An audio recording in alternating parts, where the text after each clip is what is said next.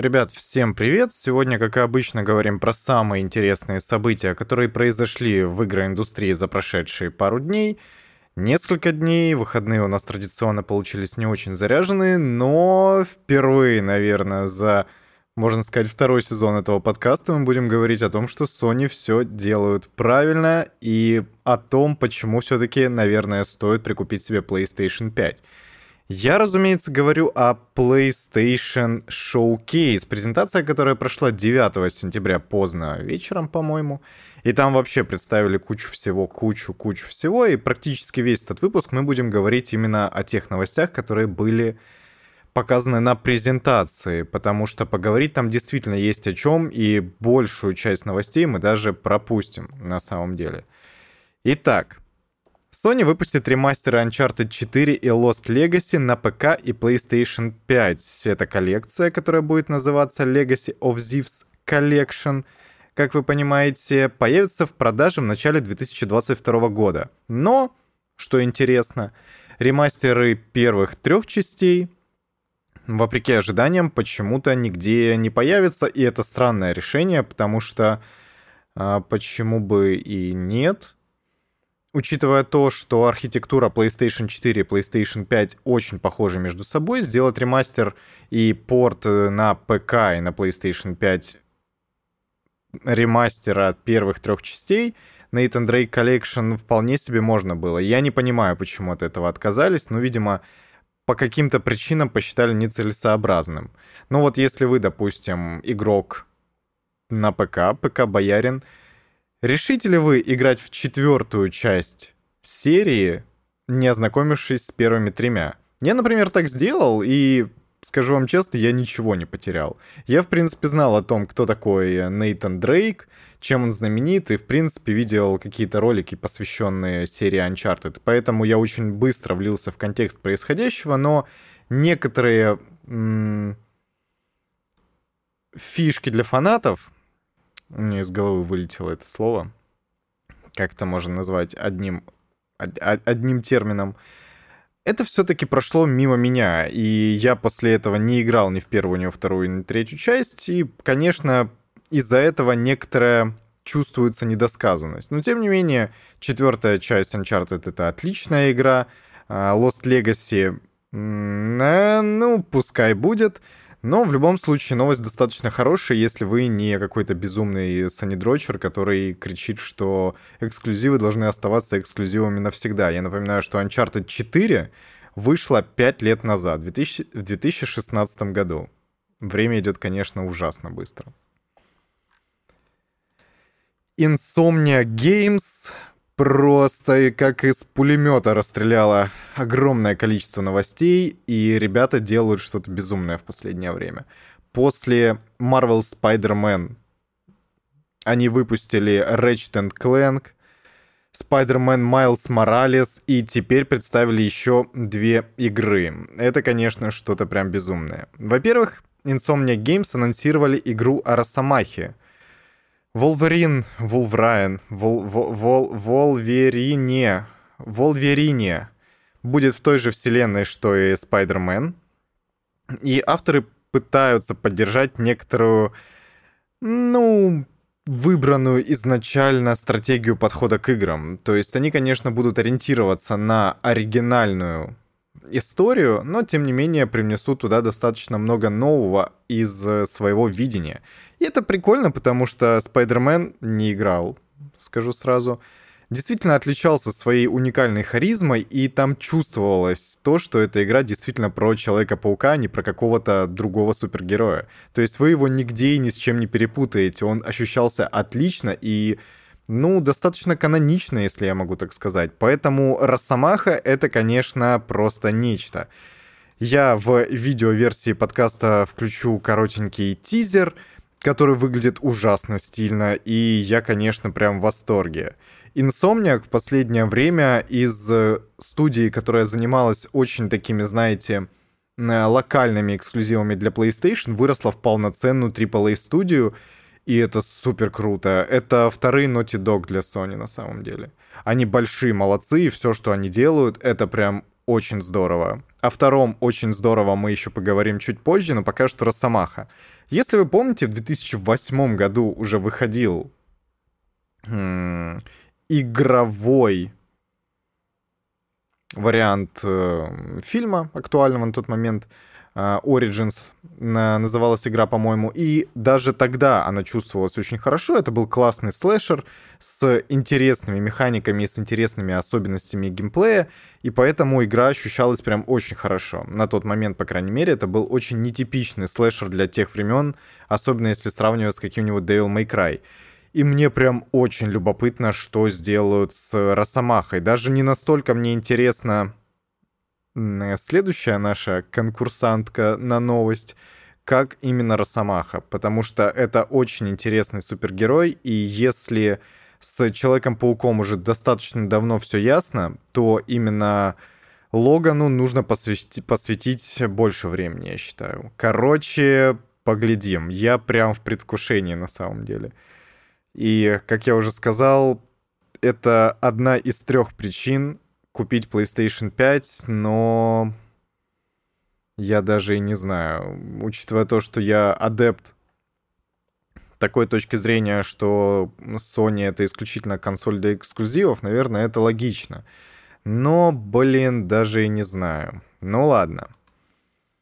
Sony анонсировала Marvel Spider-Man 2, и в ней засветился Веном. Я сразу включу трейлер — в видеоверсии, опять-таки, подкаста вы можете его глянуть, если по какой-то причине вы этого еще не сделали за 3 или 4 дня. Короче, Человек-паук выглядит э, просто обалденно. Знаете, Веном — это один из любимых мной антигероев, и это действительно очень крутой персонаж, несмотря на то, что хорошего фильма почему-то он не удостоился, но как бы это уже разговор другой. Sony в кинематографической своей вселенной, она, конечно, ну, не то чтобы прям супер топ. Короче, показали нескольких разных Человеков-пауков с разными обилками. Тут у нас и Майлз Моралес, и Питер Паркер, и вообще все очень круто. Игра должна получиться очень хорошей, потому что Майлз Моралес, как мне, по крайней мере, известно, ощущался как, ну, такое DLC — и никаких прям ощутимых нововведений относительно первого Человека-паука, оригинального 2018 года, там, ну, прямо скажем, не было, только трассировка лучей.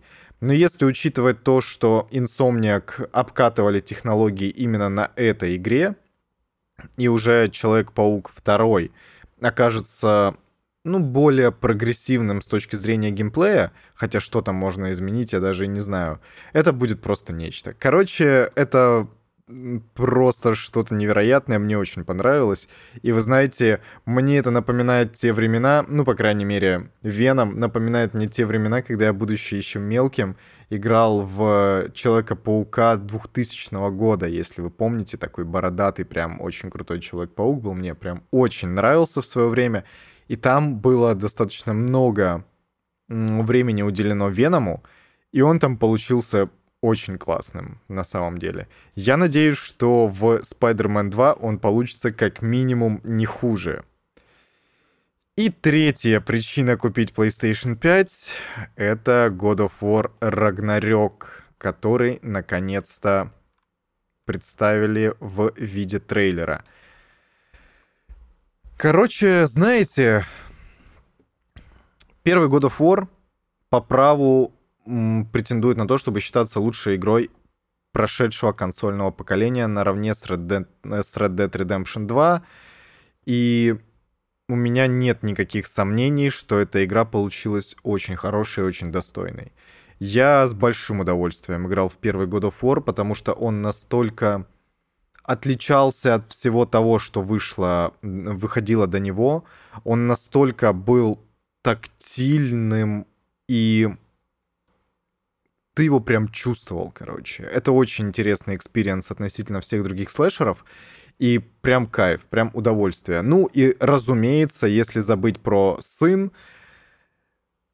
сюжет в игре получился просто невероятно затягивающим и интригующим. Знаете, там есть и внутренний конфликт персонажа, и внешний конфликт персонажа, очень интересный. Классная развязка, преображение всех героев, которые участвуют в игре, так или иначе. Ну, по крайней мере, главных героев, плюс еще одной второстепенной героини. Тут постараюсь без спойлеров. Хотя трейлер на самом деле и так все спойлерит, концовку первой части, по крайней мере. Там все становится очень очевидно, но тем не менее.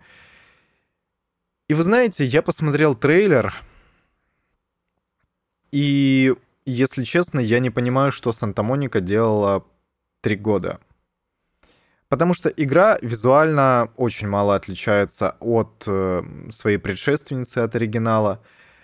Боевка тоже оказалась практически без изменений, по крайней мере, вот визуально. Как она будет работать тактильно, я не знаю, и какие нововведения будут вводить э, Санта-Моника на протяжении всей игры для того, чтобы подстегивать игрока развиваться и проходить дополнительные квесты.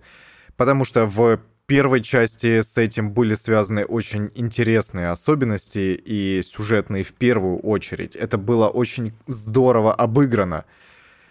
Что представят в этот раз, я не знаю. Визуально у нас все тот же набор обилок, которые были и в первой части, но я не могу сказать, что это плохо.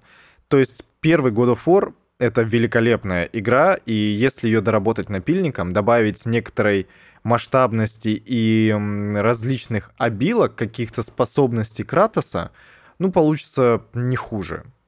Для чего здесь нужен быстрый SSD PlayStation 5, я не вижу. Будет ли тут ray tracing? Я такой информации не нашел, хотя, по идее, должен быть.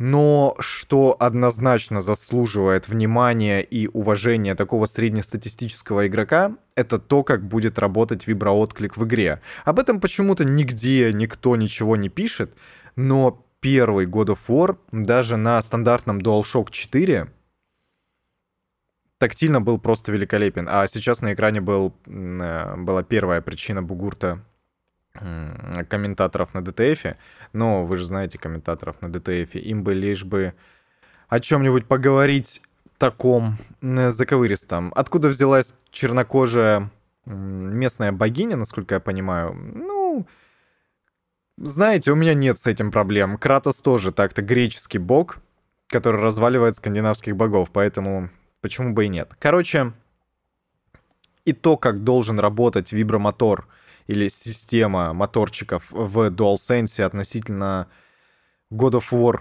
Ragnarok, ну, по идее, это должно быть что-то просто невероятное. Потому что, как я уже говорил, даже с обычным стандартным вибромотором DualShock 4 тактильная плотность всего в игре, то, как ты ощущаешь игру под своими пальцами, это было что-то невероятное. Настолько четкой настолько классной виброотдачи, настолько хорошего виброотклика я больше ни в одной игре не встречал. Даже в Red Dead Redemption 2 они все-таки, ну, хорошо над этим поработали, но все еще не так, как в God of War Ragnarok. Короче, ждем. Обещают большую вертикальность. Я тут где-нибудь полистаю, тут есть еще вторая новость обещают большую вертикальность, больше взаимодействия между Кратосом и Атреем, потому что мальчик заматерел за несколько лет, которые прошли с первой части. Кратос его все это время тренировал, поэтому у э, Атрея появилось больше различных способностей. Появятся новые противники, естественно. Игрокам для противостояния этим монстрам придется выбирать какую-то конкретную тактику.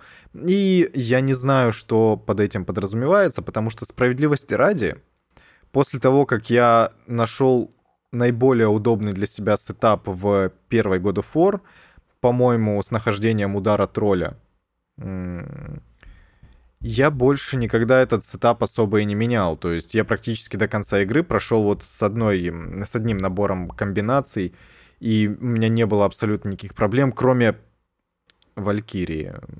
Кроме Валькирии, там, конечно, было что-то нечто. Ну, эти амулеты я менял, э, которые обладали какими-то уникальными способностями. Там тоже была действительно интересная механика с этим связанная и с их работой. Но, тем не менее, станет больше вертикальности, разнообразия ради разнообразия не будет. Каждый новый геймплейный элемент будет чем-то действительно важным отличать э, игру от своей предшественницы. Можно будет посетить все 9 миров, включая Асгард, Ванахейм и Свартальфахейм, которых не было в первой части. Ну а в предыдущих мирах, которые были в первой игре, можно будет побывать в новых областях, что тоже, в принципе, интересно. Короче, круто. Сюжет заставляет как бы задать некоторые вопросы. Потому что, как вы знаете, нам придется противостоять Тору, который был таким максимально злодейским злодеем в первой части, хотя ни разу не появлялся на экране, по-моему. Да, не появлялся. Но нам постоянно про него говорили, что он тот еще злодей, скажем так. И это, в принципе, интересно, потому что Тор... Э, Бальдер был классный. Давайте так, Бальдер, он был очень харизматичным и реально очень прикольным. Но кто это вообще? ну, про Тора мы, по крайней мере, знаем из масс-медиа, да, из тех же «Мстителей». И очень интересно, как сделают э, деконструкцию персонажа. То есть уже понятно, что Санта-Моника начали делать с Тором, но что из себя будет представлять этот персонаж в, а, во второй игре, где у него будет экранное время, это очень интересно. По сюжету нашим героям предстоит остановить Рагнарёк. Или как-то с ним взаимодействовать. То есть э, Атрей говорит, что надо типа во всем разобраться туда-сюда, но Кратос говорит, что это всегда война. И знаете, мне в трейлере очень понравилась фраза э, такой прям мощный ванлайнер, Жалко, что звука не было в трейлере, поэтому вы ее не услышите, чтобы меня не перебивало. Но э, Кратос говорит, что война, короче, это плохо, и нам лучше в это все не ввязываться. И Атрей к нему резко разворачивается и говорит: Ты можешь наконец-то говорить не как отец, а как генерал. Я напоминаю, что Кратос до того, как стал на службу к Аиду попал, он был не Аиду, богу войны местному. Не, не помню, что из головы вылетело. Аресу, вот, к Аресу на службу. Он так-то был э, спартанским генералом, по-моему. И это, ну, такая, знаете, очень интересная отсылка.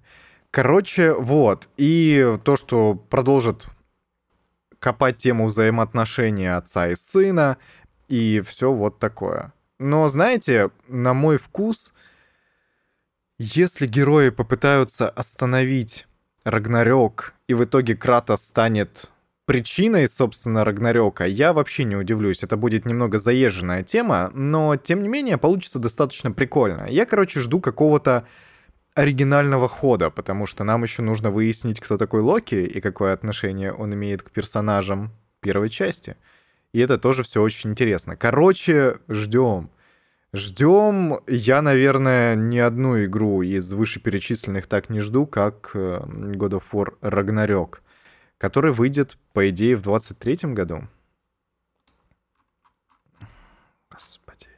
Нет, дата выхода, по-моему, не объявлена была до сих пор. А, выход игры ожидается в 2022 году, то есть уже в следующем. Ну да, учитывая то, насколько хорошо ее проработали, и как много показали в трейлере, можно ожидать выход уже в следующем году. Скорее всего, где-то через год, может быть, в октябре или ноябре 2022 года.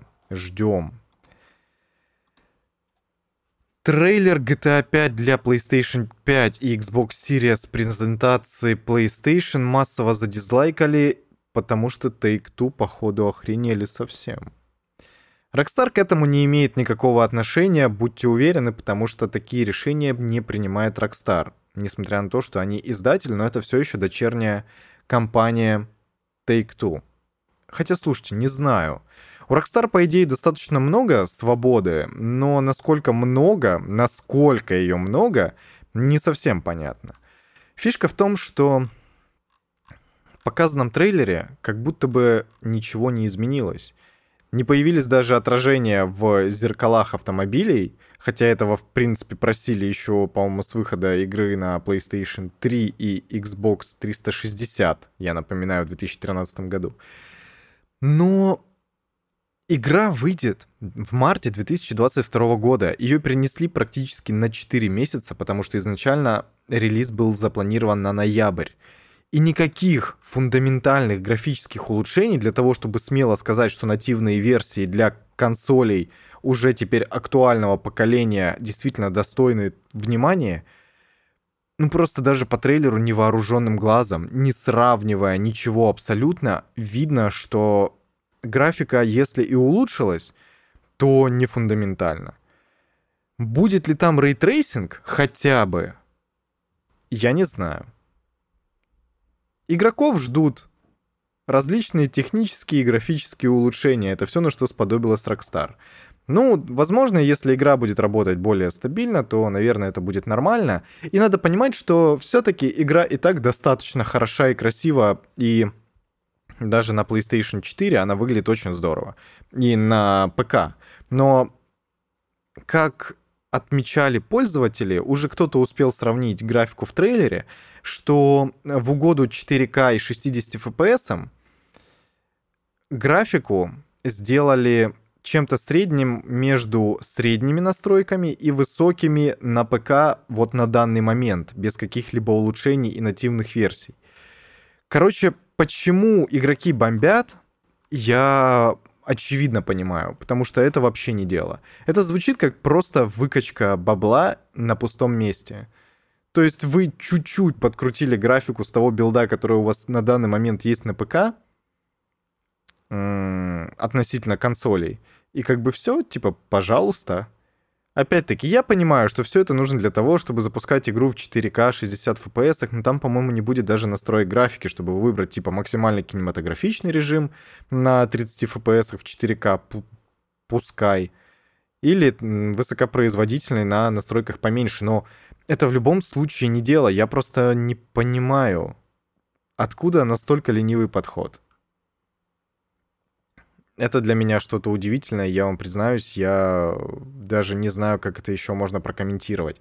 Подобное отношение — это наплевательское вообще отношение к своей аудитории, которая купила 150 миллионов копий GTA 5 за сколько? 8 лет ее существования. Это, конечно, связано с тем, что Rockstar очень любят массово банить своих игроков на всех платформах, за что бы то ни было. Ну, в основном на ПК, конечно. Но, тем не менее. Короче, грустно это все. Ремейк Dead Space не покажут больше э, до 2022 года, и крупных новостей в ближайшее время ждать все-таки не следует.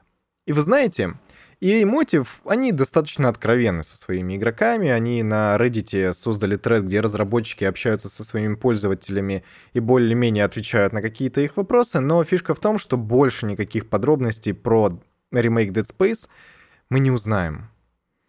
Скорее всего, это связано с тем, что игра все-таки находится еще в очень такой глубокой разработке, на очень ранней стадии и показать ей эм, мотив больше как бы и нечего, кроме того, что было на стриме 30 августа, по-моему.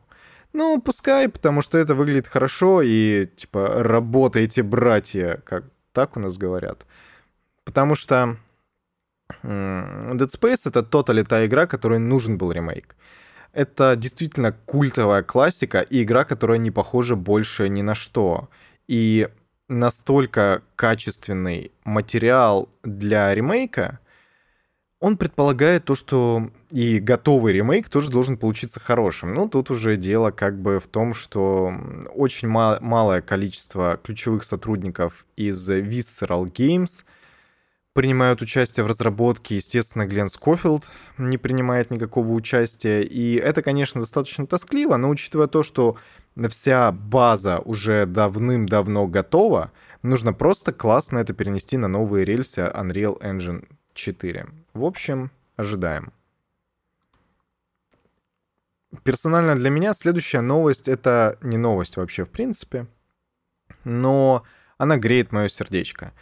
Аспир представили ремейк Star Wars Night of the Old Republic, той классической игры, которую сделала BioWare еще в 2003 году, по-моему.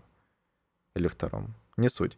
На старте игра выйдет на PlayStation 5 и ПК, и интересно, что ее не будет на Xbox по каким-то причинам, потому что ролик показали на PlayStation Showcase, и, как вы понимаете, э, они сотрудничают. Это, это не трейлер, это тизер. Показали Дарта Ревана, и накинули, видимо, голосом Бастила о том, что «О, страшная угроза, пробудилась, ситхи, вообще сильнейшие за поколение». Я буду очень рад, если получится хорошая игра. Насколько вот ролевая модель, которая была представлена в BioWare, это такой себе классический D&D подобный с кубиками геймплей партийный, как это было в каких-то других партийных РПГ. Насколько сейчас это будет хорошо смотреться, я, признаться честно, не уверен. Но какие нужно вносить модификации, я тоже не до конца понимаю.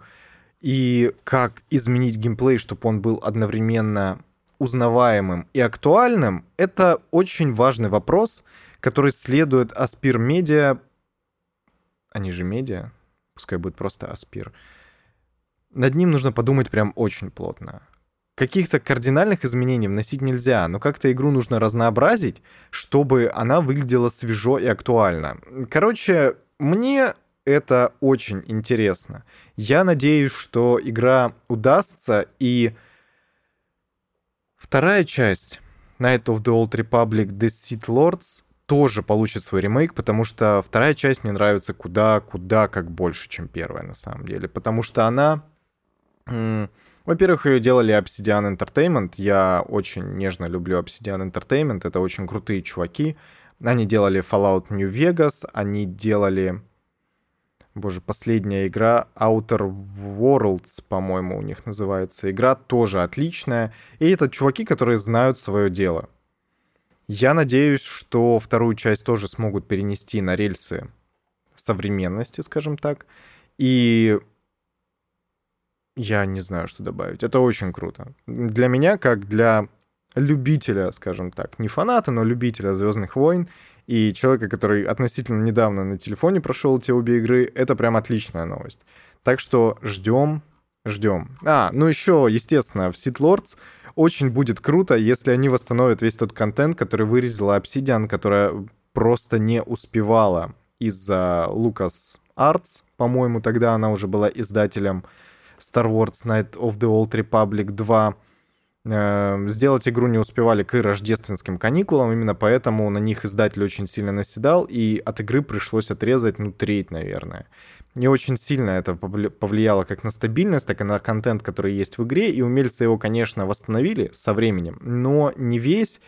И, как вы понимаете, проработка некоторых участков была достаточно невысокая, как и можно предполагать, учитывая то, что игру доделывали любители. Но, тем не менее, это была очень важная история, и я надеюсь, что этот контент все-таки восстановят и в будущем тоже.